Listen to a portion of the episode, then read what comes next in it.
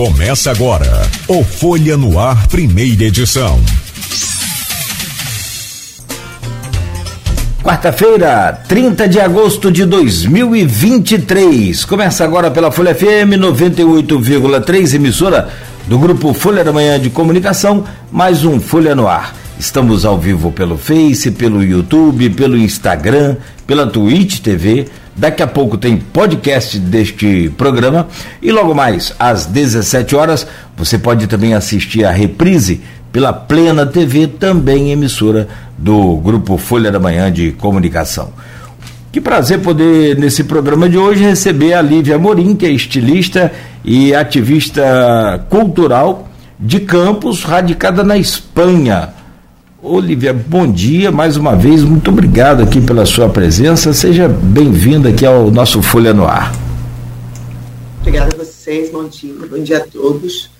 É um prazer estar aqui, estar na minha cidade, passeando e estar com vocês. Falhou um pouco o, o, seu som aqui para mim. Só, repete, você falou que está passeando, né? Deu para captar aqui. Você está no Brasil, então. Estou passeando em Campos. Olha que beleza. Em Campos eu, tô, eu vim ao Brasil né, por um trabalho, mas eu tenho é, o trabalho são de alguns dias e os dias livres que eu tenho eu estou passeando aqui visitando minha família. Boa, muito Meus bom. Amigos. Agora deu para ouvir legal, obrigado. Meu caro Aloysio Abreu Barbosa, bom dia, bem-vindo a essa edição de hoje do Folha no Ar. Desculpem, eu estava postando, então não queria eu não queria que o, te, o barulho do teclado atrapalhasse vocês falando. Perdoem. Bom dia, Cláudio Nogueira. Bom dia, Beto na técnica. Bom dia, Lívia. Obrigado pela presença. Vamos poder conversar um pouco nesses três blocos próximos aí sobre Brasil, Espanha, Campos. As ligações do, do Brasil com a Península Ibérica são, são. tem aí meio milênio, né? Então uma relação muito antiga, a relação mais antiga talvez que a gente tenha afora os povos originários.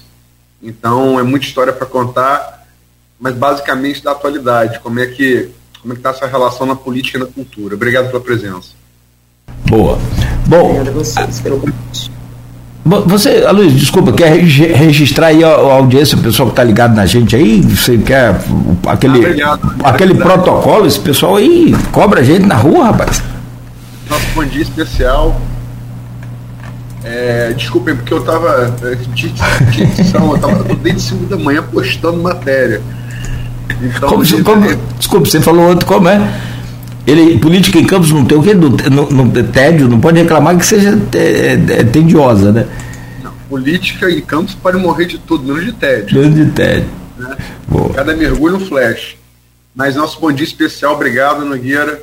É, as categorias que nos acompanham sempre nesse início de jornada de segunda a sexta-feira, né, os taxistas, motoristas de aplicativo, os professores e os pais de aluno, que não são uma categoria, mas são, é uma condição, né? Uma condição às vezes trabalhosa, mas certamente muito prazerosa, que é poder levar seus filhos de manhã às escolas. É, bacana. E aí sintam-se todos abraçados e né, agradecidos aí pela nossa audiência. É, Olivia, a gente vai abrir esse programa com o, o, grupo de WhatsApp do programa e do blog Opiniões, que é do Aloísio, e a pergunta vem da Silvana Venâncio, que é jornalista, mora em Bom Jesus, do, do Itabapuana. E ela pergunta a você, Lívia, mesmo a Espanha, com o primeiro-ministro sendo progressista, vemos muitos casos de preconceito, racismo, xenofobia na Espanha que são mais é, atitudes de pessoas da extrema direita. Como você observa e se tem algo para tentar minimizar esses casos? Ai, a Espanha é extremamente racista. extremamente, um país extremamente racista. A gente viu o caso do Vinícius, né? Que foi, inclusive, na cidade onde eu moro, em Valência, né? Um caso de clássico, né? Racismo, xenofobia. E existe uma coisa na Espanha, né, com os latinos, que eu durante muito tempo eu tentei compreender por que essas pessoas tinham tanto racismo. Porque assim, a gente está muito acostumado no Brasil com racismo né, de, de cor, né? A gente não está acostumado com racismo porque a gente não, não, discrimina muito migrante, né? A gente discriminou mais ou menos, né? É, por a gente discrimina por por classe e por cor, né? E lá eles discriminam o imigrante. O imigrante quando migra, que chega lá, eles veem o imigrante como uma ameaça, que é essa loucura que eles têm, né? E aí eles começam a discriminar. Se esse imigrante é latino, eu acho, aí eu vou dizer que eu acho, como eu sinto, que eles não têm como justificar as atrocidades que eles fizeram na América Latina. Sabe? Porque o, a colonização foi uma, um período que eles não, não têm como né, se libertar disso. Eles não querem fazer uma reparação histórica do período da colonização. Eles não acham que a colonização tem a ver com a contemporaneidade, que tem a ver com eles. Eles acham que a colonização foi coisa dos meus tataravós.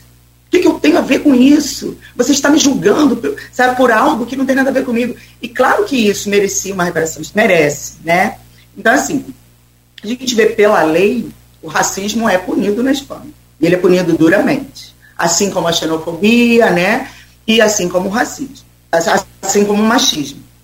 Né? Só que, as, por quê? Aí as pessoas falavam para mim, nossa, mas a Espanha tem leis extremamente duras, rígidas, é muito punido todos esses casos.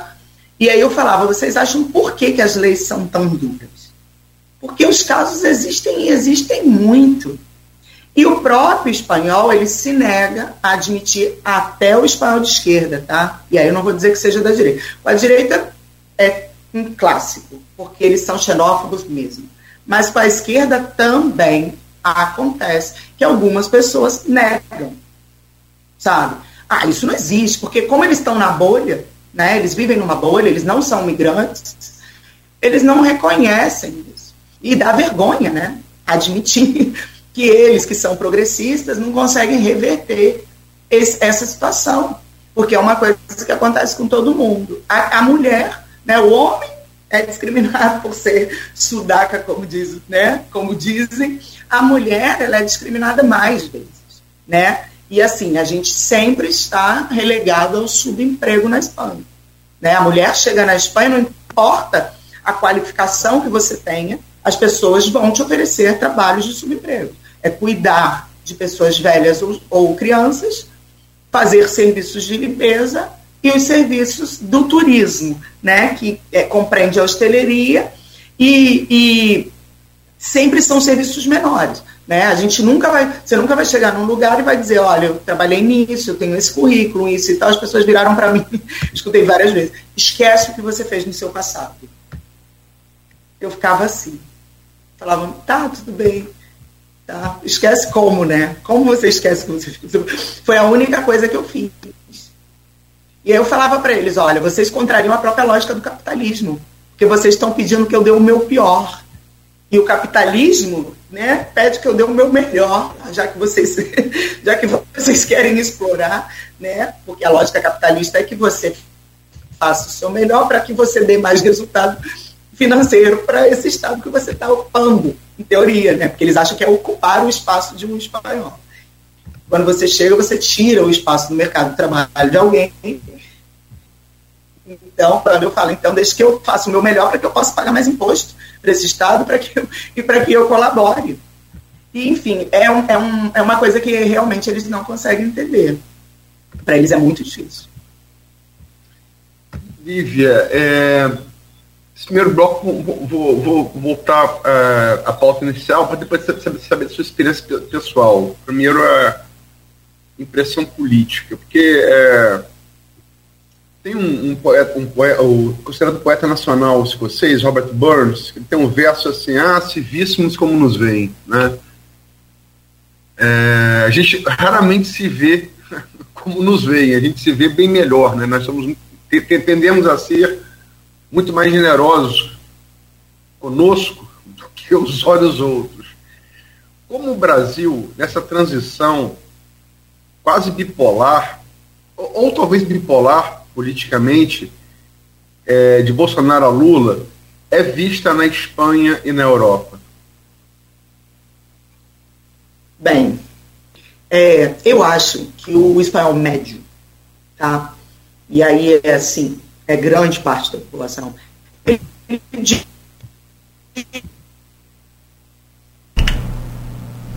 Isso aí. conhecem ideia do que é a América Latina. Eles sabem que os territórios da América Latina. Desculpa, Ah, é, falhou o início da sua fala. Pode voltar, por favor? Nossa, sim. O espanhol médio, ele desconhece o Brasil. Ele desconhece a América Latina. Ele sabe que a América Latina fala castelhano foi colonizada por eles. Mas conhecer profundamente cada país, eles desconhecem. O Brasil, para eles, é, é algo que não pertence a eles, então eles desconhecem muito. Né? Eles não, não entram no Brasil. Mas quando eles fazem uma análise dos dados econômicos, veem que o Brasil é uma potência, veem que o Brasil é um país de dimensões continentais, veem que o Brasil é um país que tem né, uma importância muito grande para o mundo, eles acabam tendo essa, esse respeito, vou usar essa palavra, né, pelo Brasil. O Brasil é um gigante, o Brasil é uma potência e o Brasil tem uma economia, mas é um PIB, né, assim, não vou dizer que é uma economia, que, que por vezes supera o da Espanha, supera o da Espanha. Então, assim, eles respeitam, eles reconhecem isso. É, o, que, o que a gente pensa, enquanto brasileiro, é que eles têm a necessidade, como sabem que é um país latino-americano, de diminuir o brasileiro por uma questão histórica mesmo. Aí já entra a questão da xenofobia, né, do racismo, dessa questão do colonizador. Eles se julgam superiores, mas é uma questão, eu acho, muito mais ligada à, à, à lógica da colonização do que o respeito ao país propriamente dito, sabe? Porque o país, o Brasil se impõe. O Brasil se impõe na Espanha, o Brasil se impõe na Europa. E o Brasil é. Quando a gente viu a transição de governo, é, a Espanha estava com um governo muito progressista. Então, né, a Espanha estava com um governo já, quando, quando o Brasil é, se volta para um governo é, de direita, a Espanha estava no seu momento onde a esquerda estava triunfando. E agora a gente vê que acontece o contrário. Né? A gente vê que a Espanha agora teve um, um movimento, não só a Espanha, alguns outros países europeus tiveram esse movimento para a direita. E aí a gente, é, a gente, digo assim, eu e o meu grupo, né, minha bolha, a gente, o que a gente pensa é que esse movimento é um movimento de necessidade da democracia. Existem pessoas que gostam da direita no poder e existem pessoas que gostam da esquerda no poder. E a democracia é isso. E ficou quase o mesmo. Tá falhando um pouco seu. É. Tá falhando, Eva. Tá falhando. É. Falou o finalzinho aí, quando você falava democracia, é isso mesmo. Hum. A democracia é você, é você entender que existem pessoas que pensam diferente de você. E aceitá-las. E reconhecer que o voto delas é tão legítimo quanto o seu. Mas, E mas- aí. Desculpa. Foi, pode não. E aí. Pode ir. Não, não, pode, pode ir, por favor, desculpa. E aí o que acontece? É, hoje a gente vê essa inversão, o Brasil retoma, né? A esquerda retoma o poder no Brasil, a direita está as- quase assumindo, né? Não assume o poder total, porque lá, como é parlamento, é, é 50-50. A Espanha parece muito com o Brasil nessa dinâmica, 48, sabe, 52, é sempre ci- 49, 51. A gente viu as eleições agora, não conseguem chegar a uma resolução. Por quê? É questão de dois deputados, é questão de muito pouco, sabe? Para que se configure um governo de, de, de esquerda isolada ou de direita isolada. Então, assim, eu acho que no mundo inteiro, essa lógica de esquerda isolada e de direita isolada não vai acontecer mais. Pelo menos nesses tempos que a gente vive, sabe? É polarizado. E aí a gente tem que entender o que faz com que essas pessoas, né, é, militem nos seus campos. porque, porque é, é isso, né? O campo da esquerda prega uma série de coisas, o da direita prega uma série de coisas, e, e a Espanha, ela milita muito no campo da esquerda, porque ela ficou numa ditadura franquista muito, muitos anos, né? Foram 30 anos, se não me engano, de ditadura franquista. E isso está presente na memória dos espanhóis, por quê? Porque eles passam todo o tempo estudando a história do país deles. A Espanha é muito Espanha. A Espanha se volta para dentro da Espanha o tempo inteiro. Ela faz muito pouco estudo fora dela mesma. O que é uma coisa que nesse ponto é interessante. Para outras eu acho até ruim, mas para isso é muito interessante, para a gente não esquecer o que foi né, um governo extremamente autoritário. Então, quando vem o Pedro, e o Pedro é um progressista, o Pedro é uma pessoa extremamente preparada, porque ele é um cara. Eu acho o Pedro uma figura muito, muito, muito potente. Ele fez vários, vários movimentos de, de câmbio na Espanha. E quando vem o Pedro, a gente vê que a Espanha estava passando por uma instabilidade assim enorme. Né? Já tinham entrado sucessivos governos, já não tinha composição. O ex estava saindo, que era o Mariano Rajoy, saindo. Então, assim, quando vem o Pedro, o Pedro destabiliza. O Pedro pega o pior momento da Espanha, que foi a pandemia. E ele era um cara que podia ter feito muita coisa legal. E ele não faz. E aí o Brasil, Bolsonaro passa pela mesma situação, né? Bolsonaro entra revertendo uma política. Revertendo não, porque a gente já estava no governo de direita no Brasil, mas assim, um, um modelo, né, uma estrutura de governos eleitos, né, de esquerda, ele faz essa troca.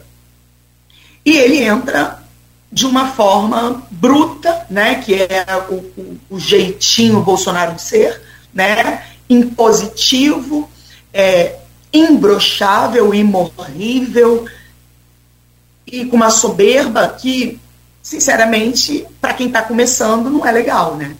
E a gente pensa assim, nossa, esse cara acabou de chegar e ele chega plantando cara a tudo que o Brasil. E aí, no começo, ele consegue esse boom, porque eu acho que também ele tinha uma série de pessoas que estavam com esse nó na garganta entalado, né? pessoas que também se achavam imorrível, né, invencíveis e que nunca tinham alcançado poder. Eles são imorríveis e invencíveis, mas eles não eram poderosos. E eles são acumulam esses superpoderes e vão para o governo. Bolsonaro monta um espetáculo, assim que ele é visto na Europa, tá? Como um personagem, pelo menos na Espanha. Bolsonaro é um personagem, assim como outras figuras da extrema direita no mundo, né? Um Trump, agora o caso que a gente vê da Argentina esses personagens, essas figuras que são, que parecem até que não são muito reais, e ele impressiona a Espanha. Né? As pessoas ficam impressionadas. A força do discurso dele no teor racista, machista, homofóbico, agressivo, violento, ela encontra muito eco na Espanha, mas até o próprio direita da Espanha, ele não é tão vilão como o personagem Bolsonaro que a gente tinha. Porque Bolsonaro parece um vilão de caixinha. Né? Assim, se a gente for fazer uma análise. E aí o espanhol, ele vira e fala assim: "Nossa, mas nem a nossa direita aqui é tão má quanto esse". Que é também o que ele falava do Trump, sabe? Ninguém é tão mal quanto o Trump. Mas, assim, isso não é verdade. A Espanha tem uma vala, a vala no Estreito de Gibraltar, onde ela mata pessoas negras que tentam atravessar o oceano, para o mar, para poder chegar lá. Sabe? E isso não é de hoje. E aí a gente sabe que assim, que existe um discurso e existe uma prática. Então a Europa também tem as suas bolsonarices e trampices, mas ela não assume isso, né? E, e, e aí o Bolsonaro, essa figura do Bolsonaro tão caricata e tão perdida e tudo isso, ela chega lá, ela repercute muito mal, as pessoas começam também a cobrar de nós, porque aí é uma cobrança ao brasileiro, né? Como vocês deixaram esse governo entrar no seu país? Como se eu tivesse, né, o poder de frear Jair Bolsonaro. E aí a gente, né, outra vez, a gente é vítima de racismo e xenofobia, porque a gente tem um governo cruel, né, dentro do nosso país. E aí, voltando ao Pedro, e aí a gente estava lá no melhor, na melhor época, digamos assim, progressista, né, no melhor momento desse progressismo na Espanha. E, e foi interessante porque porque esse movimento progressista talvez tenha dado uma base de apoio para essa inversão de governo que aconteceu aqui no país, no Brasil. Né? Eu falo isso porque que eu acho que hoje não existe uma direita brasileira, nem uma esquerda brasileira. Né? Existe, mas existe uma, um, um modelo mundial, global, de esquerdas e direitas. E esse modelo, sobretudo da direita, vem sendo reproduzido em ambos, em todos, em todos os espaços. Eu só queria colocar umas coisas. É, a, a ditadura de Franco ela durou quase 40 anos. Né? Foi, começa na Guerra Civil Espanhola, 36, que é um preâmbulo da Segunda Guerra Mundial, e vai até 75 com a morte dele, onde ele deixa Felipe González como sucessor. Né? E Felipe González, mesmo com as coisas, rei da Espanha, mesmo com todas as idiosincrasias que hoje, a gente hoje sabe dele, teve papel de é, institucional de redemocratizar a Espanha. E essa questão de como os, os, os, nossos malvados, entre aspas, tomando as palavras de Lívia, né? os nossos, os nossos, aquela coisa do, do malvado, malvado favorito dos Minions, né? É, é, pro europeu são engraçado, mas é, o nazifascismo ele nasce na Europa, né? Sim. E, e você vê hoje os discursos, sobretudo de Mussolini, aquilo é muito caricato, né? Ele, fala, ele fala, fala alguma coisa e para assim, faz um biquinho para a multidão e, é ovacionado. O que eu quero dizer é que o ridículo aparente ele mobiliza, mobiliza massas há muito tempo, né? Sim. E, e começa fazendo isso, isso na Europa. Agora, e o Gibraltar também, a gente tem que lembrar que é uma, é uma possessão britânica, né? Ah, é território espanhol, mas que controla o Estreito de Gibraltar é a Grã-Bretanha. É Grã-Bretanha. Mas o entorno, por óbvio, é, é espanhol. Mas tem a mesma atitude, a mesma atitude. Eles realmente não permitem que entrem imigrantes. É, agora, Lívia, é, você mora na, na, na Catalunha. É, é Para quem não conhece a Espanha, a Espanha é dividida em províncias, né? E a Catalunha é, é, é como se fosse a, a, o estado de São Paulo do, do, do Brasil. Está para a Espanha como São Paulo está para o Brasil, como o estado da Califórnia está para os Estados Unidos. É o estado mais rico. É, eu conheço um pouco a Espanha e presenciei casos, por exemplo, em Barcelona, que é a capital da Catalunha, inclusive comigo envolvido, eu não vou citar aqui porque é o caso pessoal, de racismo escancarado, né? Escancarado. O que Vini Júnior se revoltou, eu de certa forma me revoltei também lá, e é complicadíssimo, né?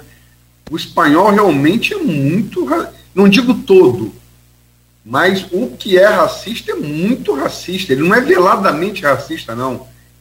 É, e como você falou, né? eles chamam, nos chamam, a nós, latino-americanos, de sudaca, que é um pejorativo.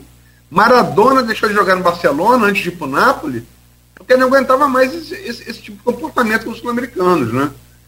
É, como é que é viver isso no dia a dia? Hum, bem, vou te corrigir aqui. Eu não moro na Catalunha. A região que eu estou é vizinha à Catalunha. E a gente tem língua, né? Porque a questão territorial na Espanha ela está dividida, muito, muito limitada, limitada pela questão da língua. É o território onde eu estou, é a cidade de Valência, ela também usa a língua catalã. Ela usa, ela, o território tem língua própria e é o catalão valenciano. valenciano. é uma, é uma derivação, mas é a mesma língua, é muito parecida, a gente se comunica muito bem. E essa questão do separatismo, ela está ligada a uma série de questões. Né? A questão de ser uma, um território mais rico, pode ser, mas tem muita, muito mais coisa por trás, sabe? Tem a questão que a Catalunha é um, um espaço bastante progressista e que difere muito da Espanha culturalmente, seja na questão da língua, seja na questão dos costumes. É cultural, é diferente. Como o País Basco também, sabe? Difere muito. Como no Brasil, a gente também tem diferenças territoriais, né? Sendo que o Brasil não tem esse ímpeto separatista, porque a nossa história é remota, eu acho, sabe? A gente não tem essa disputa de território. Lá, a disputa territorial é uma disputa muito antiga, né? uma disputa de reinos, é uma disputa que vem de muito tempo. E isso pesa muito. Né? A, a, a parte da Catalunha, a Catalunha hoje, inclusive, né? a questão do separatismo é quem vai é quem está definindo a eleição do primeiro-ministro da Espanha. Porque quem está com voto de, de, de de disputa, quem está com isso é o Junts. O Junts é um partido separatista espanhol, onde seu líder está há anos proibido de voltar à Espanha por ser separatista. Para a gente entender a dimensão do separatismo. Sabe? Não é uma questão assim, ai, quero me separar. Não. Existem sanções, existem pessoas, existem muitos presos políticos, passou muita gente pela questão do separatismo, já foram feitos referendos, já foram feitos uma série de coisas. E isso não se dissolve. O movimento só cresce na Catalunha. Cada vez mais que você vai à Catalunha, as pessoas falam catalão. Eles ficam falando catalão o tempo inteiro.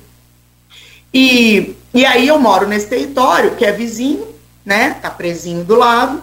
E a gente, como estava com um governo bastante progressista, a, a Valência foi a capital da República. Né? Valência tem um movimento também bastante republicano eles gostam muito da questão da língua. A língua é uma barreira para algumas pessoas, né? Sobretudo para o imigrante que vem e tal, não sei o quê. Então eles fazem a, essa questão de minar a língua como requisito.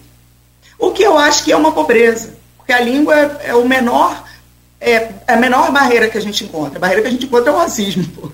A barreira que a gente encontra é a xenofobia. A barreira que a gente encontra é o colonialismo, não é a língua, sabe? A língua ela é uma riqueza cultural que a gente poderia incorporar enquanto imigrante. Uma vez que a gente está incorporando o castelhano, a gente também pode incorporar o valenciano. Né? Eu gosto muito da língua, eu tive bastante sensibilidade com a língua valenciana, para mim ela soa até melhor, né? que o castelhano ela se parece muito ao português, então eu assimilei bem.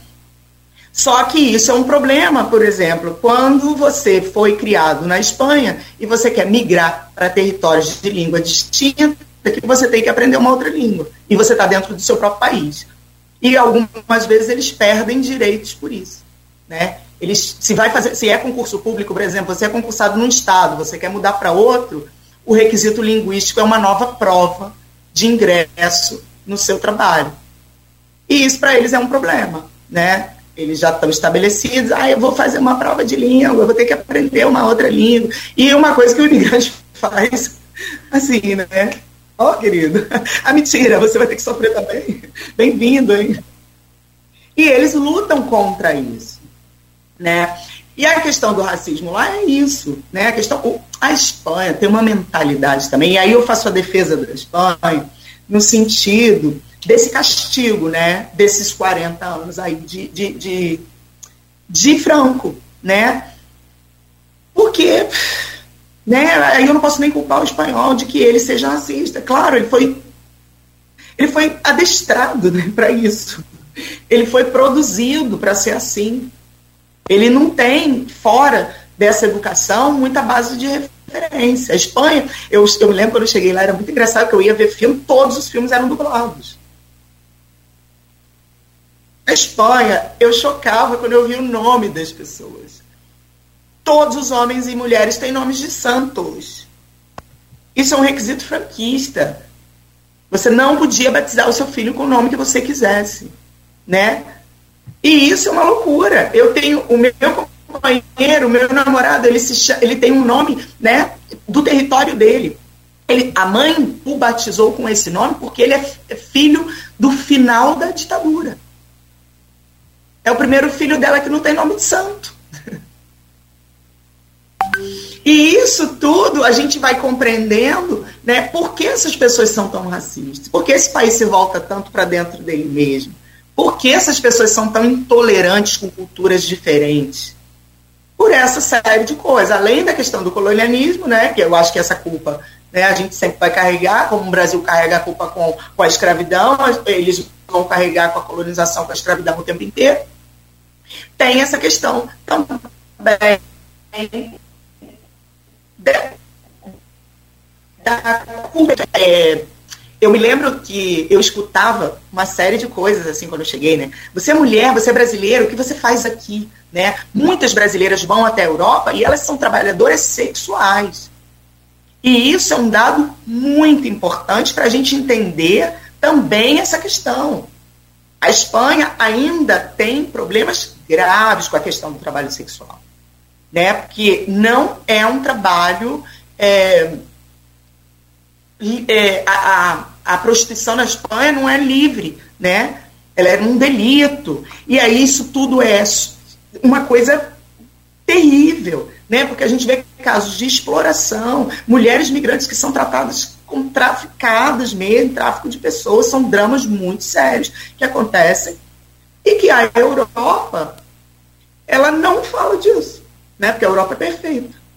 A Europa é maravilhosa.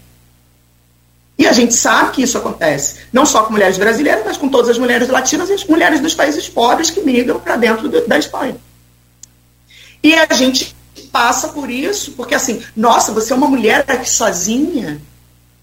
Aí eu olhava e falava assim, meu Deus do céu, onde é que eu tô? Por vezes eu cheguei a pensar, eu falei assim, meu Deus do céu, eu tô num país muito mais atrasado que o Brasil. Muito. E isso a gente sente muito, tá? A Espanha, por vezes, está na Idade Média, no sentido das, da, das, da estrutura e das relações. Sabe, quando eu falava, ah, porque eu vim para cá, a minha vida aqui, né, em termos, as pessoas viravam para mim e falavam, ah, mas você veio para cá porque sua condição no seu país era infinitamente pior do que aqui. Né, que eles têm isso, né, você migra para uma condição de vida melhor. Eu falava, não. Eu, no meu país, eu tinha mais poder econômico do que eu tenho aqui. Minha vida era mais confortável. E eu vivo aqui por umas outras questões, né? Porque eu fui viver na Europa porque o primeiro estudo é que eu queria viver na Europa, conhecer o, o continente europeu. Ponto. Conhecer outra língua, conhecer outra cultura, né? E é, ter essa experiência de migrar. E eles só associam sua migração à questão econômica. Você estava lá no seu país, o povo passa fome, né? Lá no seu país as crianças vivem tudo na rua, é aquela né, visão bem é, pobre de, do, do, Brasil. E aí eu falava, não, na minha, no meu país eu tinha uma condição melhor, eu, eu, eu economicamente estava estabilizado, porque eu já tinha feito né, uma série de trabalhos, eu nunca tive grande poder aquisitivo, mas eu sempre fui uma pessoa que trabalhou, trabalhei na minha área, eu tinha um certo reconhecimento e eu conseguia viver disso. E eles falam, então por que, que você veio? E era muito engraçado, porque eu falava assim, eu vim porque eu queria morar aqui. E eles não entendem isso. Demora muito para as pessoas entenderem isso. Porque como eles migram por situações adversas, né, agora a gente está recebendo uma leva de ucranianos na Espanha. As pessoas vêm por quê? Estão fugindo da guerra. Não vêm porque querem morar. Assim, sabe? Não, não é muito comum isso. E a gente que está longe, a gente quer morar na Europa e a gente tem essa visão romantizada da Europa né? O colonizador é educado. Eu acho muito engraçado quando a gente fala né, da questão da educação do europeu. O espanhol é extremamente grosseiro, bárbaro e mal educado. Olha, tem muita coisa para a gente falar, naturalmente seguindo essa linha e aí avançando para outros assuntos também. É, essa é, questão da, da, da, violência sexual também na Espanha, a lei é, passou por uma mudança recentemente que estava sendo considerada um pouco mais é, é, é, em alguns casos dá sucesso, mas em outros muito fracassada, O próprio Daniel Alves, né, o jogador brasileiro também hoje já foi enquadrado nessa nova mudança da lei é, de violência contra a mulher, contra né, a violência sexual, enfim. E na volta a gente só precisava fazer o intervalo, Olivia, e na volta a gente continua falando sobre cultura e aí sim, na Espanha, na Europa, no Brasil, né? Enfim. São 7 horas e 51 minutos. Rapidamente a gente volta, faz uma pausa aqui no Folha no Ar. A, volta a conversar com a Lívia Morim, que é estilista e ativista de campos, radicada na Espanha. No oferecimento de Coagro, Proteus, Unimed Campos, Laboratório Plínio Bacelar e também de vacina Plínio Bacelar. Hoje, com a Luiz Abreu Barbosa, estamos conversando com a Lívia Morim, estilista, ativista de Campos, ativista cultural de Campos e é, radicada na Espanha. Depois do primeiro do bloco, eu já fiquei até sem vontade de conhecer a Espanha. Ou, não só pelo bolso, mas. Meu cara Luiz, por favor, abre esse bloco aí, por gentileza. Não fique não, a Espanha é um não, sim. é maravilhosa. Maravilhosa. Tem coisas muito interessantes. Muito bom, muito bom. Espanha é um país belíssimo. É, sim. Eu particularmente, se tivesse que recomendar alguém, recomendaria, recomendaria a Andaluzia, mas é, ali no sul. E Viva está certo, a Valência é uma província ao, ao sudeste da, da Catalunha, tem a mesma uma variação da língua, né, que é o catalão é. valenciano. A Espanha é muito legal. Se você quiser o nordeste do Brasil, você vai a Múrcia e La Mancha, né? Tem umas coisas é, a Galícia, é, é, muito perto de Portugal, é, é parte celta da, da Espanha, né? Também tem um dialeto celta, é um idioma basco, que é um. O idioma basco é um negócio. É, o idioma basco é o único idioma falado na, na, na da Índia para a Europa que não tem nenhum, nenhum, nenhuma ramificação é, com nenhum outro idioma, né? Indo-europeu. É, um, é, um, é um, o idioma basco é, é, é uma é uma incógnita, até hoje não, não decifrada, como se fosse uma língua alienígena que apareceu ali e está ali até hoje. Mas, Lívia, para terminar o assunto Espanha e partir para a cultura, embora tudo seja cultura, e, e machismo também é cultura, é estrutural, é, os casos específicos que renderam muita. Espanha e Brasil adoram futebol, né? São vitrines imensas, né? O caso do Daniel Alves, né?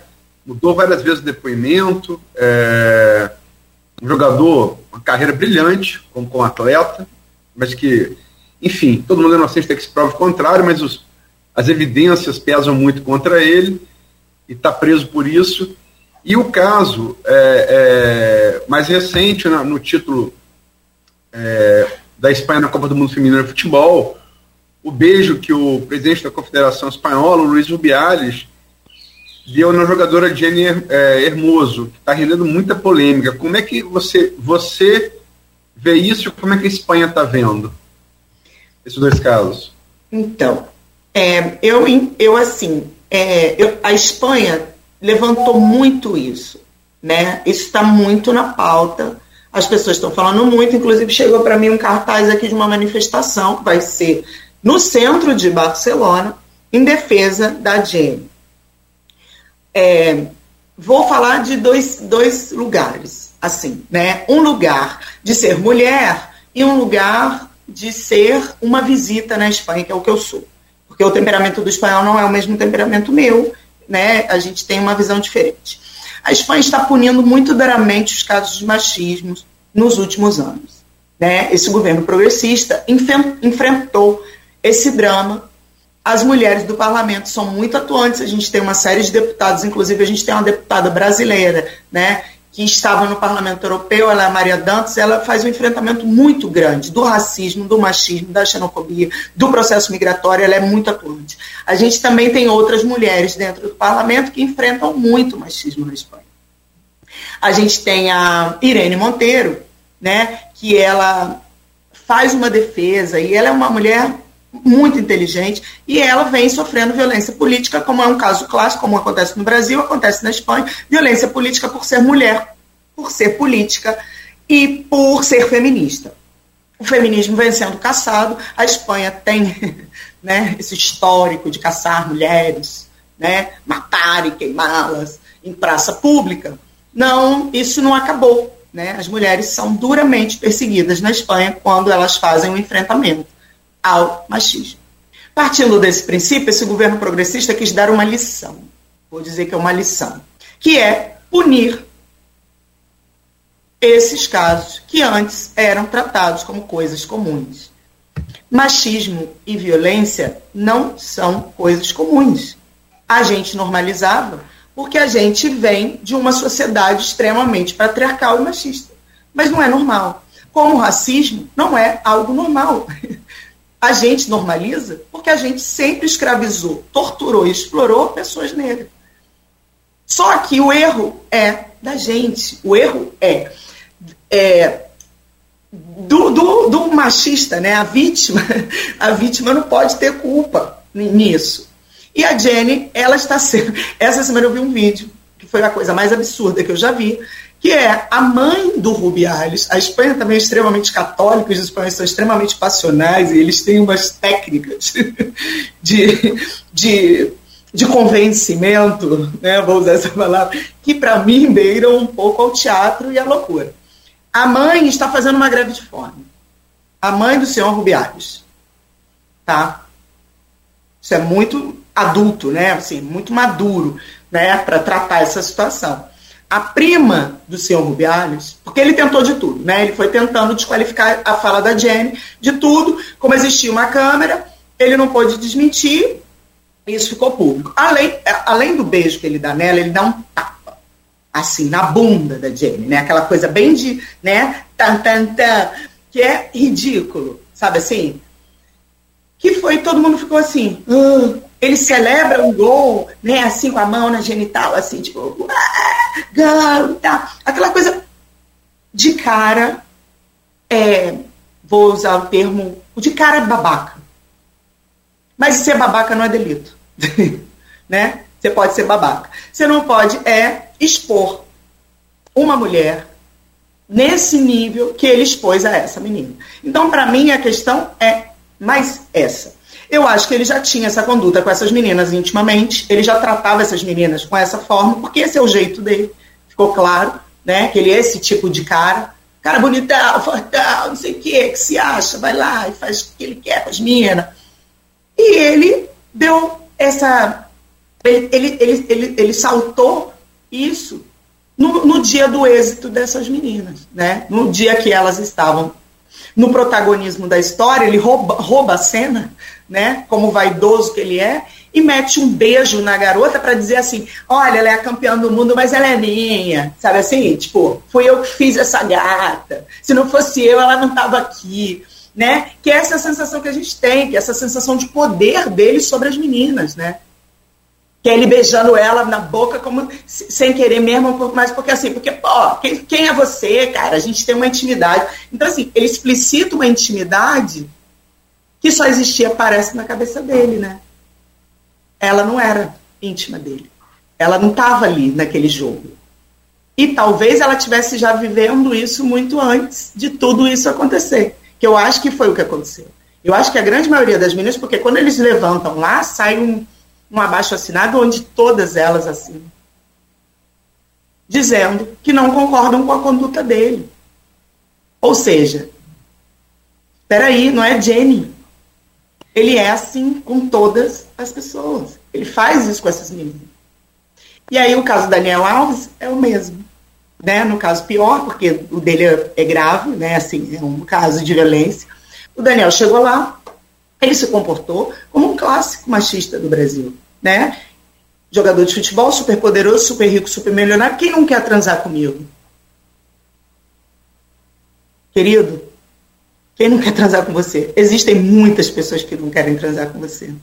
Inclusive essa moça que estava nesse banheiro onde foi violentada por você. E aí o que acontece? Quando ele vira e fala, Né? Ai, porque eu não me lembro. Ai, porque isso. Ai, porque aquilo. Ai, porque aquilo outro. Porque normalmente é assim, né? A Espanha vira e fala para ele assim: mas a gente tem aqui, ó, essa essa prova. E aí eu acho que também é isso. É um momento. Daqui a alguns anos, talvez esse beijo da Jenny não seria nem algo falado porque poderia ser entre colegas. Se ele não tivesse essa conduta violenta, assim, é, super poderoso, ele poderia dar um beijo na Jenny de coleguinha, um beijinho que dariam dois colegas homens também, e isso não seria algo visto como tão violento, como vem sendo agora. E aí é, é, muitas pessoas viram para mim e falaram assim, nossa, ele está sendo acusado de agressão sexual grave né? Aí eu falei, eu não sei, porque dentro da parte jurídica, e ele é advogado, o Rubiales, né? Então, eu não sei dentro da questão jurídica, legal, se isso roubar um beijo de uma pessoa, né? Porque para mim não foi nem roubado, né? Beijar uma pessoa assim de surpresa, né? É, é delito de agressão sexual grave. Eu não sei em que enquadrou. Só que realmente o que a gente entende é que essa menina estava se sentindo profundamente envergonhada da atitude desse cara que expôs ela no seu dia de glória diante de todo mundo, porque não foi só a Espanha que estava de olho nela, nem nessa situação, do mundo inteiro, como se ela fosse uma coisinha qualquer dele que ele pudesse fazer o que ele quisesse. E aí eu acho que é aí que, que, que, que centrou a história. E eu acho que os movimentos feministas estão centrados também nisso, sabe? As pessoas não estão falando dele, ai, é um violentador. Não, estão falando, é, uma, é um cara que tinha muito poder e que fez uso desse poder para ridicularizar, expor uma menina no seu dia de glória diante do mundo inteiro. Lívia, é, você tem trabalhado no fomento de cultura. Você tem uma história em Campos né, como ativista cultural, você teve à frente, foi uma das pessoas, das várias pessoas que teve à frente daquele movimento ali do Ocupa TB, que talvez tenha sido, talvez tenha sido, e eu observei aquele movimento bem de perto, como observo todos os movimentos eleitorais bem de perto em Campos, talvez tenha sido o início da queda dos garotinhos, que vai redundar na eleição de Rafael. Talvez ali comece né? Vocês ocuparam o Teatro de Bolso, estava fechado há muito tempo. É, e você leva essa sua experiência para a Espanha e hoje trabalha com fomento cultural na Espanha e vem para o Brasil, inclusive, para tocar mostra de cinema. Fala um pouco desse, desse trabalho, é, como é que foi essa evolução e, e como está sendo, o que está fazendo no Rio, o que você pretende trazer para Campos, o que você tem feito na Espanha nesse sentido. É, então, o meu, o meu eu consegui hoje montar na Espanha uma associação que é um banco social e esse banco social ele realiza uma série de projetos para fomentar é, a indústria criativa. Né? A gente trabalha com profissionais das indústrias criativas. A gente tem um banco de projetos, a gente tem um banco de recursos humanos e a gente tem um banco de fomento. A gente faz toda a parte de gestão e captação para ajudar esses artistas a empreenderem no campo cultural. O artista, a gente sabe que tem uma dificuldade na questão da gestão, na questão fiscal, na questão do empreendimento mesmo, né? Eles não se veem com, como empreendedores muitas vezes, que é o que eles são. Né? O artista, todo artista é um empreendedor dele mesmo, e ele fica nessa luta, essa luta às vezes é muito precarizada porque ele não consegue se estabelecer, então a gente monta essa história para tentar dar uma, dar uma ajuda, uma colaborada com esses artistas. Esse banco se chama Banco Colabora, ele nasce lá em Valência, é, ele surge aqui em Campos, na verdade, ele não nasce lá em Valência, ele surge aqui em Campos. A gente tinha esse modelo na Casinha, que era o coletivo que a gente teve aqui durante muito tempo. Lá a gente implementou, o banco funcionou muito bem. A gente conseguiu montar uma rede, essa rede se expandiu, várias pessoas dessa rede empreenderam, a gente chegou a ter uma série de empreendimentos, a gente fez uma série de festivais e concertos aqui, que derivou, inclusive, né, nesse grupo que também ocupou o teatro. Que também partiu um pouco disso, né, dessa necessidade, porque essa ocupação do teatro foi uma lógica empreendedora naquele momento. Né? As pessoas precisavam do teatro para trabalhar. O ator precisa do teatro para trabalhar, o, o, iluminador, o cenógrafo, o figurinista, né? E eu sou figurinista, então assim, a gente precisa daquele espaço. Se a gente não tem teatro, a gente não faz teatro. E aí é, a gente ocupa aquele lugar numa lógica assim, gente, por favor, deem o nosso espaço de trabalho de volta. Isso reverberou politicamente e, e, fez uma série de coisas, não do jeito que a gente imaginou, porque a única coisa que a gente imaginava era que o teatro fosse ser aberto. né? A gente não imaginava, a gente não queria criar é, outros é, distúrbios, mas é aquilo, né? Quando você bate, você não sabe em quem que você vai bater, tudo impacta ao, ao redor. E, e foi um movimento muito bacana. Daí surgiram várias coisas.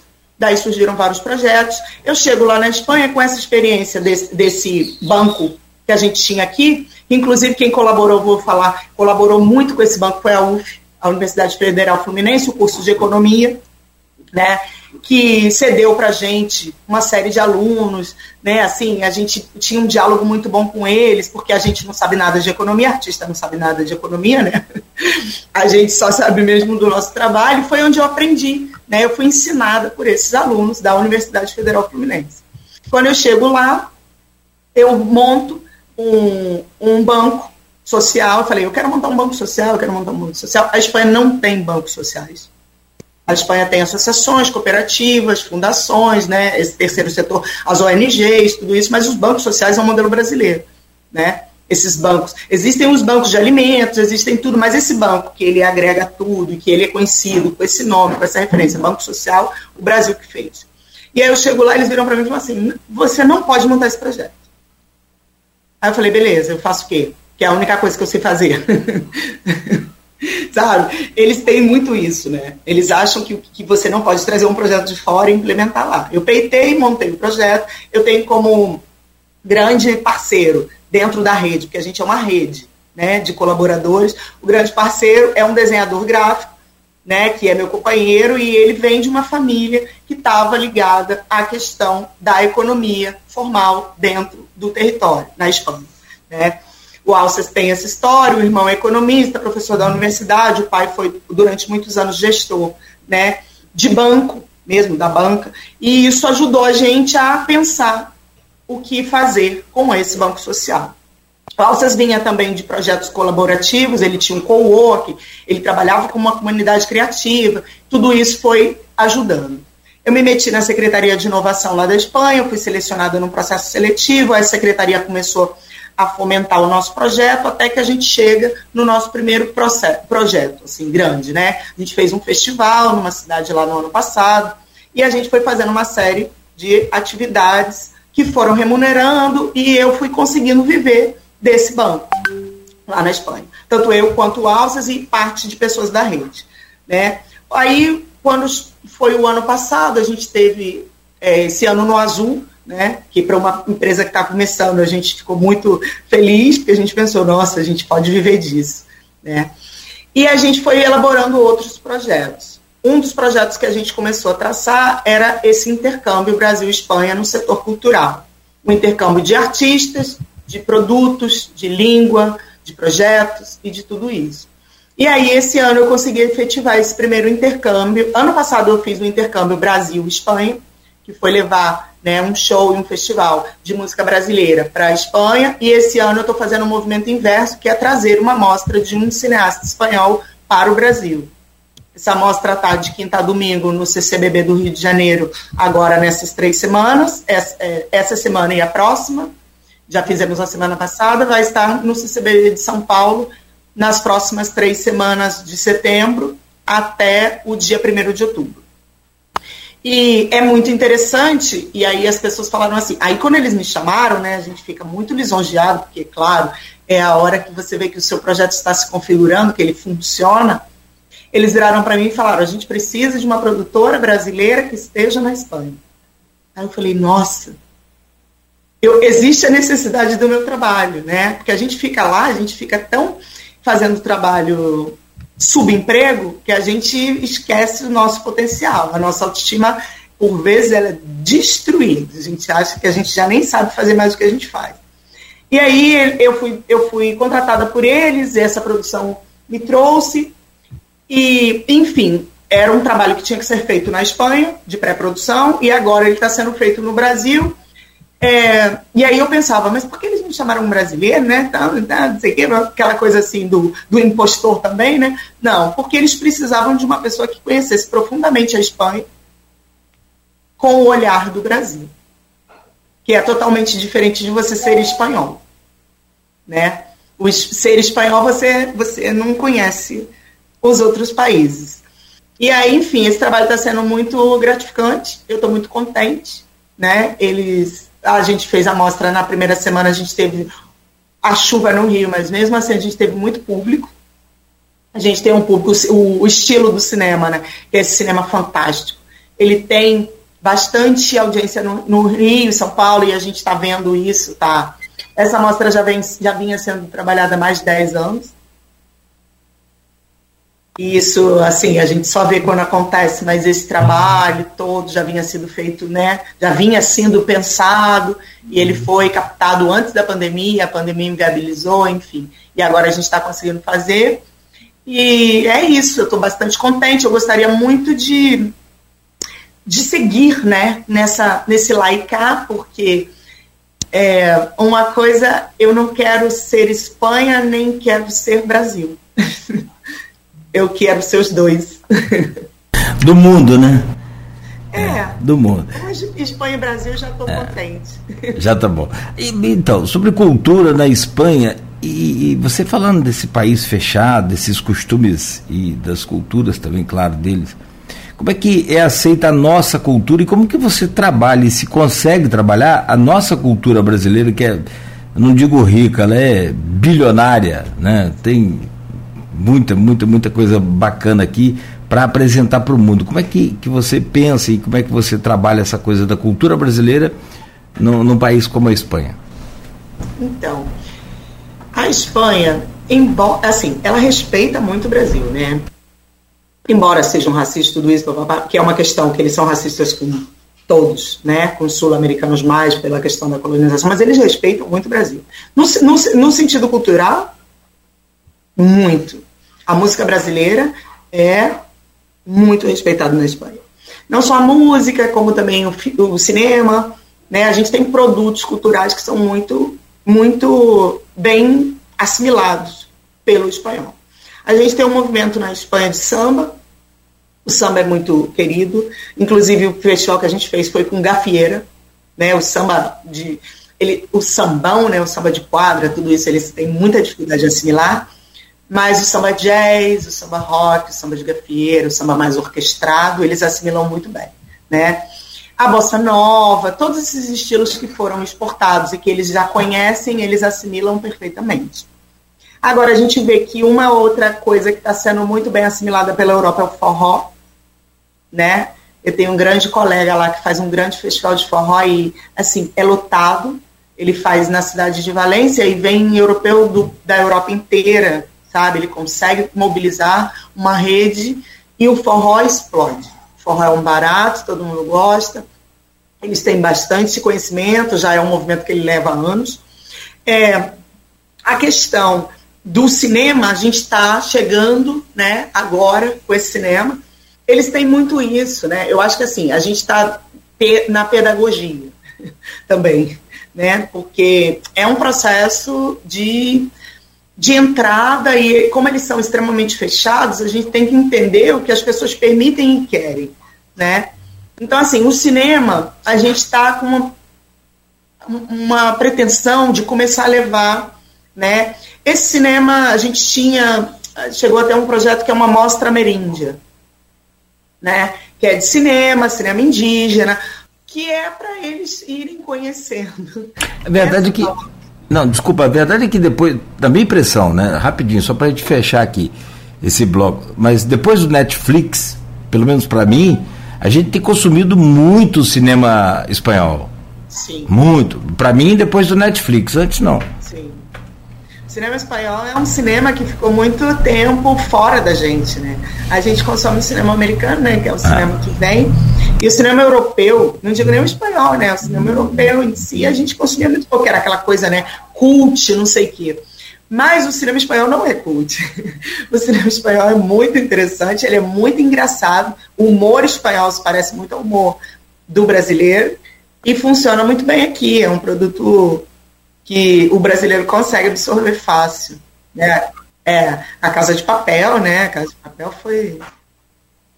Bom, Lívia, são 8h27, então, Luiz, a gente vai fazer uma pausa rápida aqui, mas bem curtinha, bem rápida, para a gente voltar e dentro da sua área, como eu sempre falo a Luísio, né, parafraseando lá o Capi, vamos voltar para o nosso canavial, para falar do nosso canavial.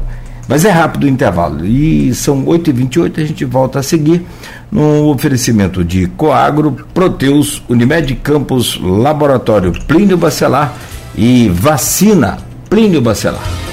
No programa de hoje, estamos conversando com a Lívia Amorim, estilista e ativista cultural de Campos, radicada na Espanha.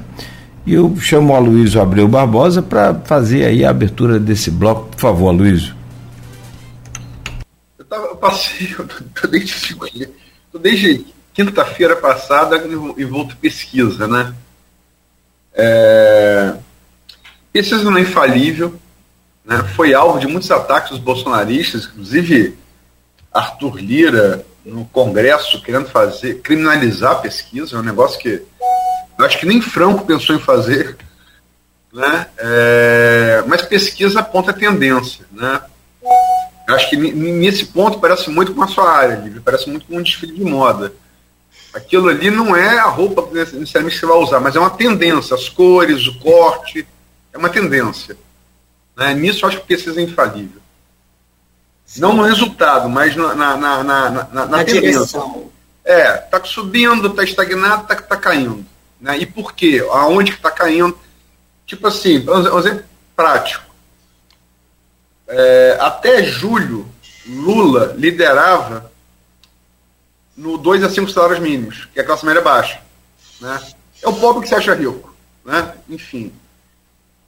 Entrou o ICMS combustível, julho em diante, Bolsonaro virou. Então, esse movimento você tem que entender para saber como é que né, o processo eleitoral ocorre. Fato é que eu, eu falo pesquisa que eu tive acesso à íntegra, tá? Eu, eu não vou falar pesquisa que eu tive fatia. Eu vou olhar a pesquisa inteira. Fatia pode ser uma fatia que seja favorável, mas a íntegra não é. Eu fiz a GPP de março e a Iguape de julho, né? Do Instituto é, de Conceito, né? É, e tivesse essa íntegra das pesquisas. A mais, a mais é, é, é, é recente, que é a Iguape de, de, de, julho, que foi contratada pelos Bacelau, que dá um teflon a ela, no sentido de que ela foi muito favorável a Vladimir, né? colocam assim, eleição é, em três cenários de induzida, de estimulada, quando se apresenta os nomes, Vladimir chega a quase 60% no primeiro turno. Vai dar 59,1%. Vai de 50, 58, voto vários, 59,1%. O que definiria, em tese, é, definiria aritmeticamente a eleição no primeiro turno. É, e com uma vantagem muito grande na estimulada, na espontânea, sobre todos os demais adversários. Ele na, na, na espontânea, que é quando o pessoal fala da cabeça própria, sem o, sem o apresentar o disco ao eleitor, ele tem 20. Só um segundo, por favor. 20. Ah, achei. 7,8%. E o segundo colocado, Caio Viana, com 2,5%. Os demais não chegam um, um, chegam um ponto percentual.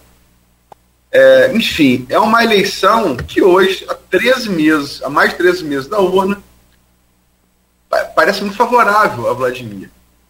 A avaliação de governo dele também, registrada pela mesma pesquisa Iguape, ela dá também um cenário muito favorável. É, 74,7% da população campista aprova o governo. entre 12,6 de ótimo, 38,5 de bom e 23,6 de regular positivo. E reprovam 22%, divididos entre 9,7% de regular negativo, 6,2% de ruim e 6,1% de péssimo. Há que destacar que a IGUAP divide o regular em positivo e negativo. Embora alguns, algumas outras metodologias eh, consideram o regular como neutro, eles não contam nem para positivo nem para negativo. A diferença de, de metodologia.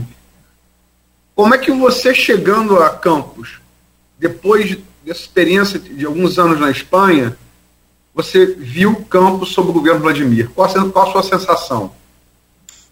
Então, eu vim, eu estive aqui em dezembro também, né? Janeiro e fevereiro.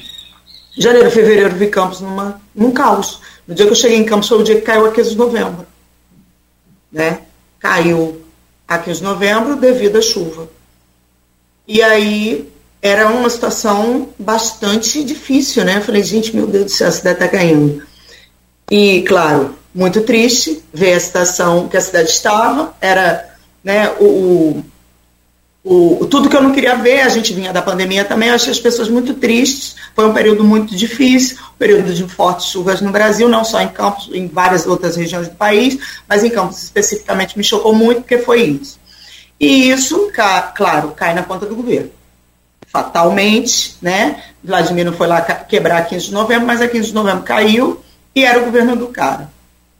Um ponto a menos, porque, claro, eu senti as pessoas muito tristes, né? Muito baixo e tal. E aí eu vi que, que havia, assim, estava acontecendo né, uma série de movimentos. Eu vejo que hoje os movimentos identitários estão muito fortes na cidade, né? Eu vejo que Campos alavancou muito nesse sentido né? Tem vários movimentos e tal, e vejo que os movimentos sociais estavam se mexendo. É, saí daqui com essa impressão, né? De que a cidade, voltei agora e senti as pessoas mais alegres, tá? É, já se nota uma, uma outra cara, né? A 28 de março está com um asfalto bonito, a gente já vê a cidade tomando um pouco de, de, de, de cor, né? diferente. E uma coisa que eu acredito a Vladimir, que eu acho que é um acerto, é que ele está animado. Nesse ponto, eu posso dizer que ele está animado, ele está motivado. Né? A cidade está se mexendo. É uma série de atividades, tem uma série de eventos, né? tem sido é, trabalhado né? isso. E acho que ele também dialoga com esses movimentos sociais identitários que estão surgindo aí, alguns deles, e isso vem sendo feito. Ontem eu tive no conselho, no, na, no que eles estão fazendo, né, de cultura. Eu achei, é, apesar de saber que as coisas estão sendo feitas, mas a gente viu que tinha um quórum pequeno, tinham poucas pessoas, as pessoas ainda não se engajam muito. Aí vou lá na pesquisa, que é onde vocês né, estão. Na pesquisa, é, eu acho muito normal que o Vladimir seja esse líder isolado hoje, uma vez que a gente ainda não sabe quem são todos os candidatos. Parto desse princípio. Né? A gente vê é, ele com essa distância do Caio, né, que é um, uma pessoa que não tem é, trabalhado tanto, né, porque o Vladimir está trabalhando, ele é governo, ele é a máquina, e o Caio está aí, né? Ele está aí. Ou seja, é, isso vai mudar. Isso vai mudar com o tempo, né? A campanha vai começar, as coisas vão se mexer, vão surgir novas pessoas. E aí eu ressalto uma coisa que é muito importante, é que Vladimir é de um bloco de apoio ao ex-presidente, né? E e o ex-presidente hoje já não é mais governo. Né? O Vladimir apoiou o Bolsonaro, tanto ele quanto a sua família, e hoje Bolsonaro não é mais presidente do Brasil. Isso vai certamente reverberar na eleição. Né? Ter o apoio do presidente da República e não tê-lo deve ser bastante pesado né? para esse, esse candidato. E aí a gente tem que ver como o governo estadual, porque a, né, é, quem está direto vai se movimentar. Porque eu acho que também vai ter esse movimento né, no cenário Rio de Janeiro, de apoios e de coisas. A gente vê que o governo Lula hoje tem uma avaliação, uma aprovação de 70%.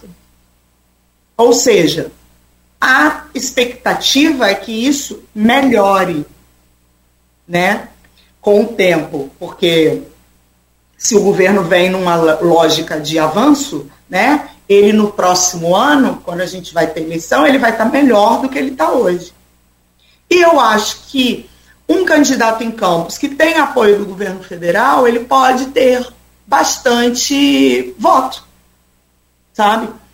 Eu acho que ele pode ter, embora Campos seja uma cidade bem, né, bolsonarista. Campos foi uma das cidades que teve mais votos em Bolsonaro em todo o Brasil. A gente ficou com essa, esse número aí, né? Só que esse bolsonarismo a gente vê que ele não se mantém, né? Que ele se dilui muito, né? A gente achava que Bolsonaro era uma coisa muito sólida, né? E a gente vê que isso vai se diluindo, até porque o governo também vem fazendo uma série de coisas que vem acertando, né? Porque também o Bolsonaro não se dilui sozinho, quem dilui Bolsonaro é o sucessor dele fazendo coisas legais, né? Porque é assim que a gente combate, né? Não é, não é parado, né? Não é deixando que o Bolsonaro faça por ele mesmo, é a gente, assim, as pessoas que estão né, contra fazendo um trabalho para acabar com isso. E aí a gente vê que o Bolsonaro hoje, ele não triunfa mais. Eu não sei em Campos, né, como as pessoas ainda se mantêm nesse, nesse lugar do Bolsonaro. Né? Mas a gente já nota que no, em outras cidades isso já se diluiu bastante. E aí eu acho que o, o Vladimir, com toda essa motivação, ele está muito animado. Eu vejo que ele é um cara muito dinâmico, muito animado ele está promovendo uma série de coisas, a cidade está animada, tá?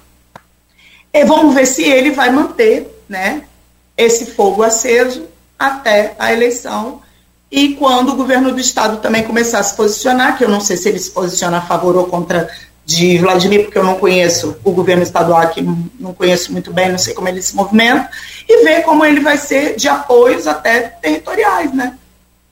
Ver se esses movimentos sociais vão ficar com eles, né? Ver se essas pautas identitárias vão apoiar ele, porque eu vi que ele, assim, ele ao mesmo tempo que ele acena para os movimentos sociais, para as pautas identitárias, é, a gente teve uma série de coisas aqui, tipo, ai, não vamos usar a linguagem neutra nas escolas, sabe? E isso, assim, isso está longe do progresso, né? Para um cara tão jovem e para um cara que está tentando fazer algo tão novo, sabe? Existem coisas assim que ele volta, né? Lá naquele lugar do bolsonarismo e que esses movimentos sociais não aceitam. Né? E é lógico. Então, assim, qual vai ser o lugar que ele vai se posicionar? Primeiro, acho que frente à população, né? Que a população vê ele como filho do, né? Ele ainda é o filho do cara. Se ele vai sair desse lugar, se ele vai ser o Vladimir, porque ó, a mulher do, o filho do, né? E agora ele é o, o prefeito. Tá, o cara tá despontando, tá motivado, tá animado. Beleza. Se ele vai fazer um governo dele, imprimir a marca dele, se vai ser ou se vai ser esse esse esse essa família, se ele vai conseguir os apoios que ele precisa, se ele vai ter um diálogo bom com os movimentos sociais. e se não existem outros candidatos que vão surgir no decorrer do processo muito mais bem preparados e motivados que ele. Que certeza que tem gente aí motivada e preparada. É. Desculpa, desculpa. Ah, tá. É, eu tô com uma obra aqui em cima. Para ajudar da, da, da quarta-feira, é, né? É. Mas é. Obra, obra que você tem cinco meses. Enfim. É, o governo Castro, você falou, é, é, aliado de Vladimir e aliado dos Bacelar. Né? A 28 de março, que você conhece bem, porque é o caminho seu natural para a casa da sua mãe, todo esse asfalto novo que você viu, elogiou, ele foi feito com recurso estadual, do governo Castro. Né? É, e é, o que parece, essa aliança está tá, tá de pé, está fortalecida, até porque parece que há um princípio de rusga, pelo menos, entre Castro e Rodrigo Bacelar, presidente da LERJ. Pelo menos é o que a imprensa do Rio noticia, né, que eu conheço mais de perto. Segundo, Caio é deputado federal e tem, e tem feito algumas coisas, tem procurado trazer algumas emendas né, para Campos. É... Vladimir Fato, ele apoiou Bolsonaro, ele fez uma carreata aqui para Bolsonaro que deu muita gente, junto com o Flávio Bolsonaro, junto com o Cláudio Castro, junto com a Larissa Garotinho. Mas Vladimir também, como todo político e chefe de executivo, ele se reuniu recentemente, na semana passada, uma reunião muito amistosa com André Siciliano e com Lindbergh Faria, que indica claramente uma aproximação entre esferas de poder federal e, e, e municipal.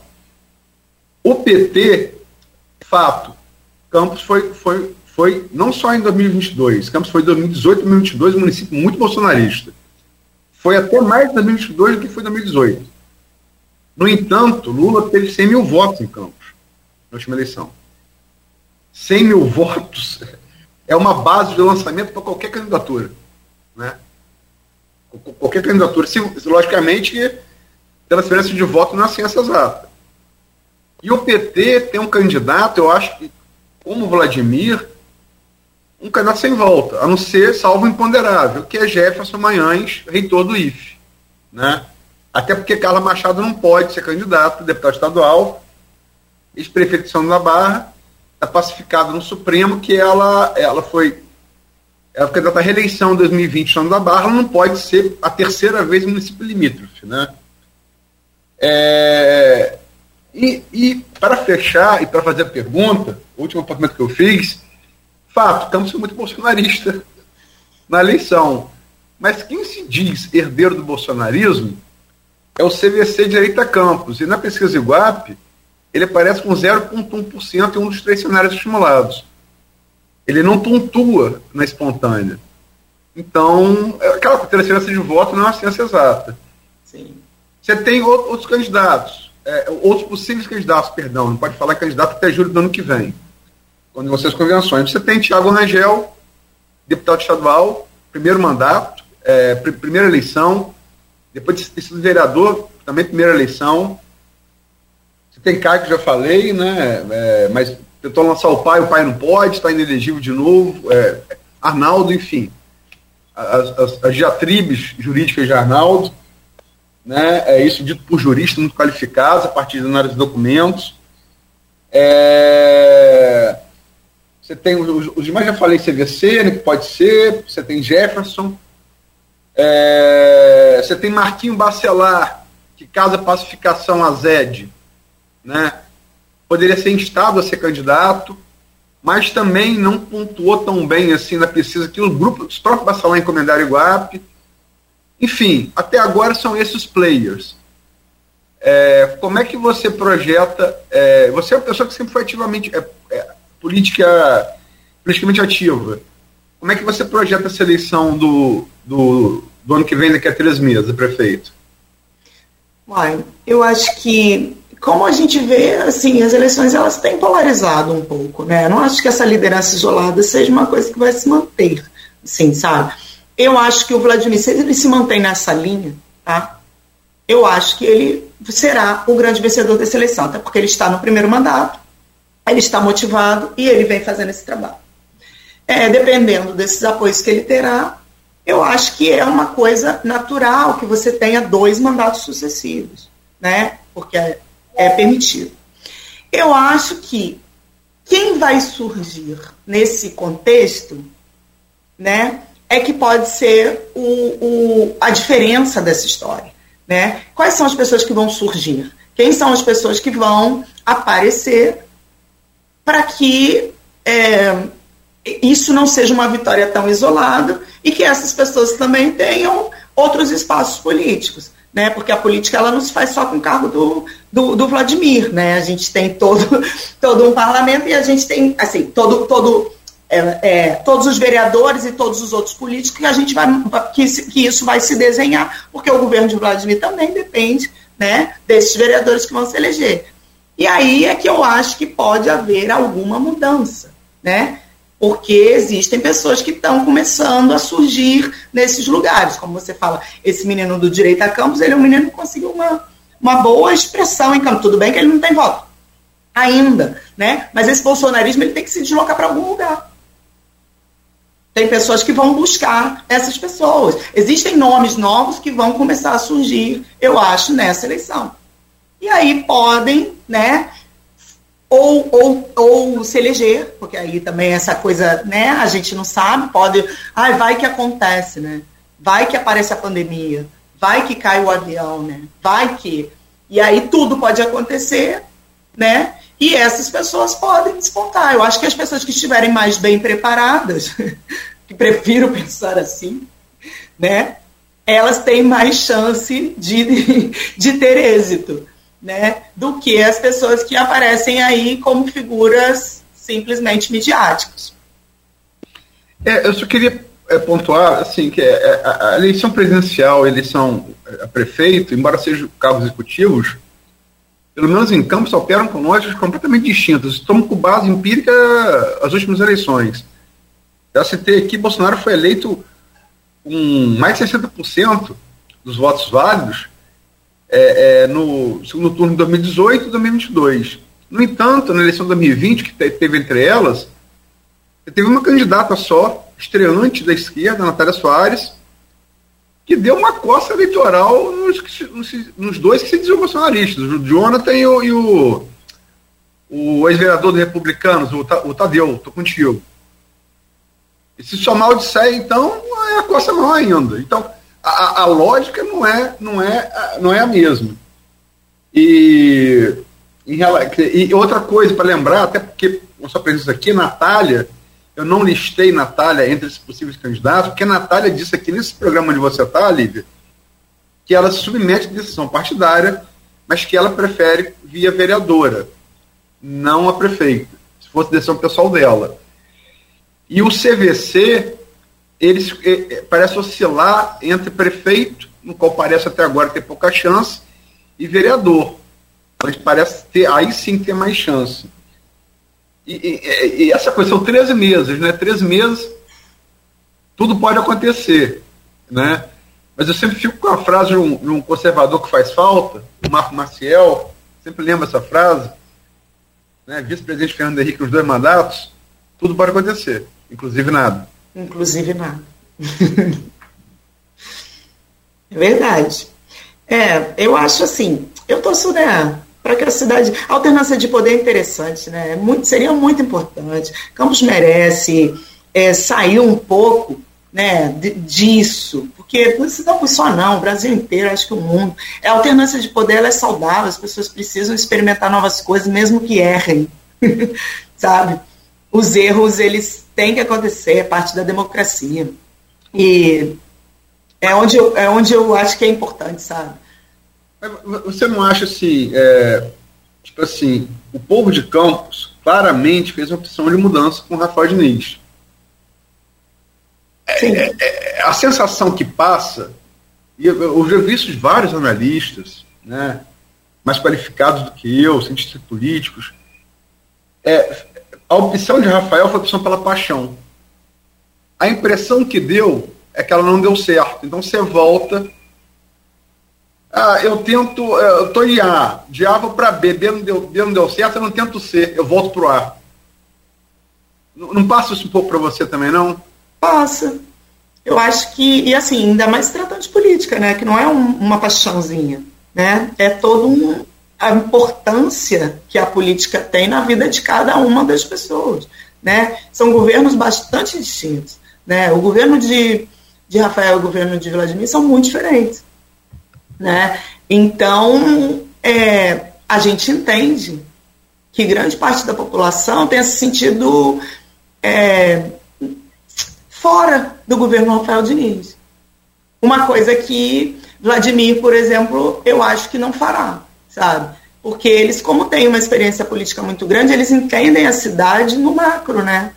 Não só por, por, por grupos estes ou aqueles, né? Eles conhecem bem o município de Campos e, ele, e, isso fica muito claro, né? Uma coisa que a gente não pode dizer é que eles não conhecem muito bem essa cidade, eles conhecem muito bem, eles estão aqui há muitos anos e eles nasceram, cresceram e eles governam essa cidade por muito tempo. Então essa experiência conta muito, né? E aí não vou dizer se é bom ou se é ruim, mas que é experiente eu não posso negar. e que não existe ninguém mais experiente do que eles, assim, nesse tempo que a gente está, não existe. Então, isso, isso é muito. É, o eleitor busca essa segurança, porque a gente está falando da vida das pessoas. A gente está falando de comida na mesa, a gente está falando de emprego, a gente está falando do ônibus, a gente está falando da segurança, a gente está falando de coisas que são muito importantes. E aí, quando a gente fala de um novo, inexperiente, né? Que a gente fala de pessoas, figuras novas, que a gente até acredita passionalmente, por ideologicamente, mas que a gente não viu trabalhar, é normal que as pessoas tenham essa insegurança. Né, como no caso do Rafael, por exemplo, que é uma coisa que, né, que a gente até falou que é isso. Né, ele veio com um novo em bloco. O novo em bloco, a gente vê que ele carece de experiência ele carece de maturidade por vezes. Talvez o erro dele tenha sido esse, né? De contar exclusivamente com essa renovação, se achar também, né, tão potente e não não dá tempo de reconhecer, dizer assim, peraí, deixa eu falar com uma galera que já está aqui há mais tempo, que sabe mais do que eu, que é um exercício. E é uma coisa que o, o, o, o Vladimir, né, tem de sobra família dele é muito experiente em campos e ele bebe dessa fonte da, da família que foi gestora aqui durante muito tempo. Então, é, para que uma pessoa realmente possa pleitear, eu acho, cargo nesse município de prefeito. Não tenha dúvida. São 8h58, que conversa agradável. Passou que eu nem vi a hora também, voou. Muito bom poder receber você aqui, Lívia excelente bate-papo, excelente entrevista. É claro que sempre que puder estaremos juntos novamente. Uma hora dessa a gente faz uma com você lá na Espanha também. Enfim, portas abertas para você.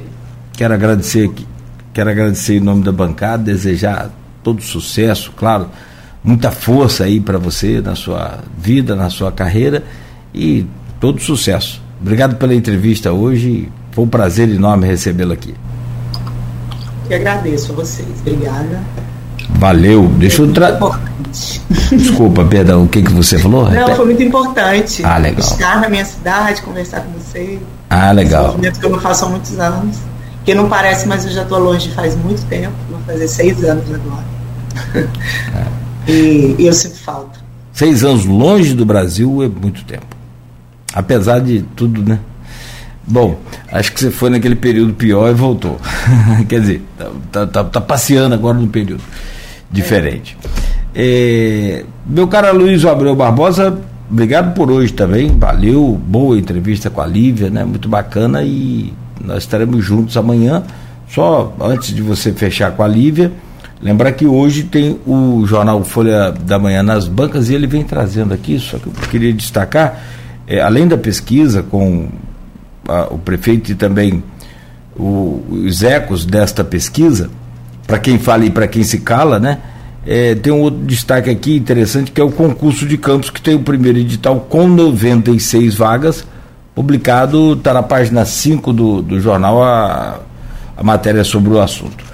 Luiz, obrigado então por hoje, bom dia para você também.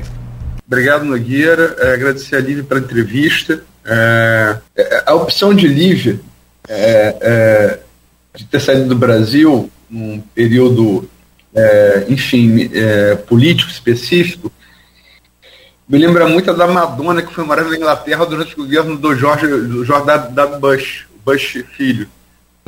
Né? Ela também casou com um inglês, como o livro está casada com o espanhol. No caso de, do, de Madonna foi o Guy Ritchie, que é um cineasta muito bom. Ela falou, achei um bom tempo para passar fora dos Estados Unidos né, e depois voltou com o governo Obama. É, então acho que é um paralelo aí entre duas mulheres bem empoderadas, uma que é um. Nossa, lisonjeada. uma referência mundial, né? É, é, e uma referência aqui para minha da minha geração, né?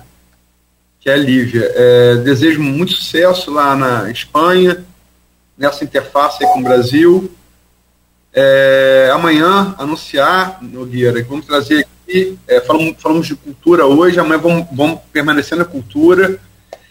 É, dois, dois jovens compositores, músicos, com trabalhos autorais, vão fazer um encontro que a Folha está apoiando na Santa Paciência no sábado à noite. O Saulo, o Saulo Oliveira, o Saulo Tui e o Gabriel Paiol, né? Um encontro que, que, que é, é, é, eu acho legal a gente prestigiar e dar espaço, vocalizar da época isso, porque é, são, é, geralmente que você vai à apresentação de música de campos é cover, né? Cover de, de, de, de autores standards. Eles não, é um trabalho autoral e eu tive a chance de conhecer parte desse trabalho um cenário que foi ele de convivência, né? Ali no, no final de tarde. Então posso testemunhar que o trabalho é de grande qualidade, grande qualidade. Aí, aí já ajuda, a, a, qualidade já é boa. Com a, com a ilha da convivência, então fica 100%. E por fim, mandar dois beijos muito especiais. Um para a mãe de Lívia, que é a Jane Nunes, que é, de certa maneira é, iniciou no jornalismo, uma das pessoas que foi referência para mim ali no começo. O seu cama de paixão, beijo para sua mãe, Lívia. E outra para o meu irmão Cristiano, que eu acho que é, enche Campos e o Brasil de orgulho a ser o melhor atleta brasileiro de triatlo da face da Terra, né?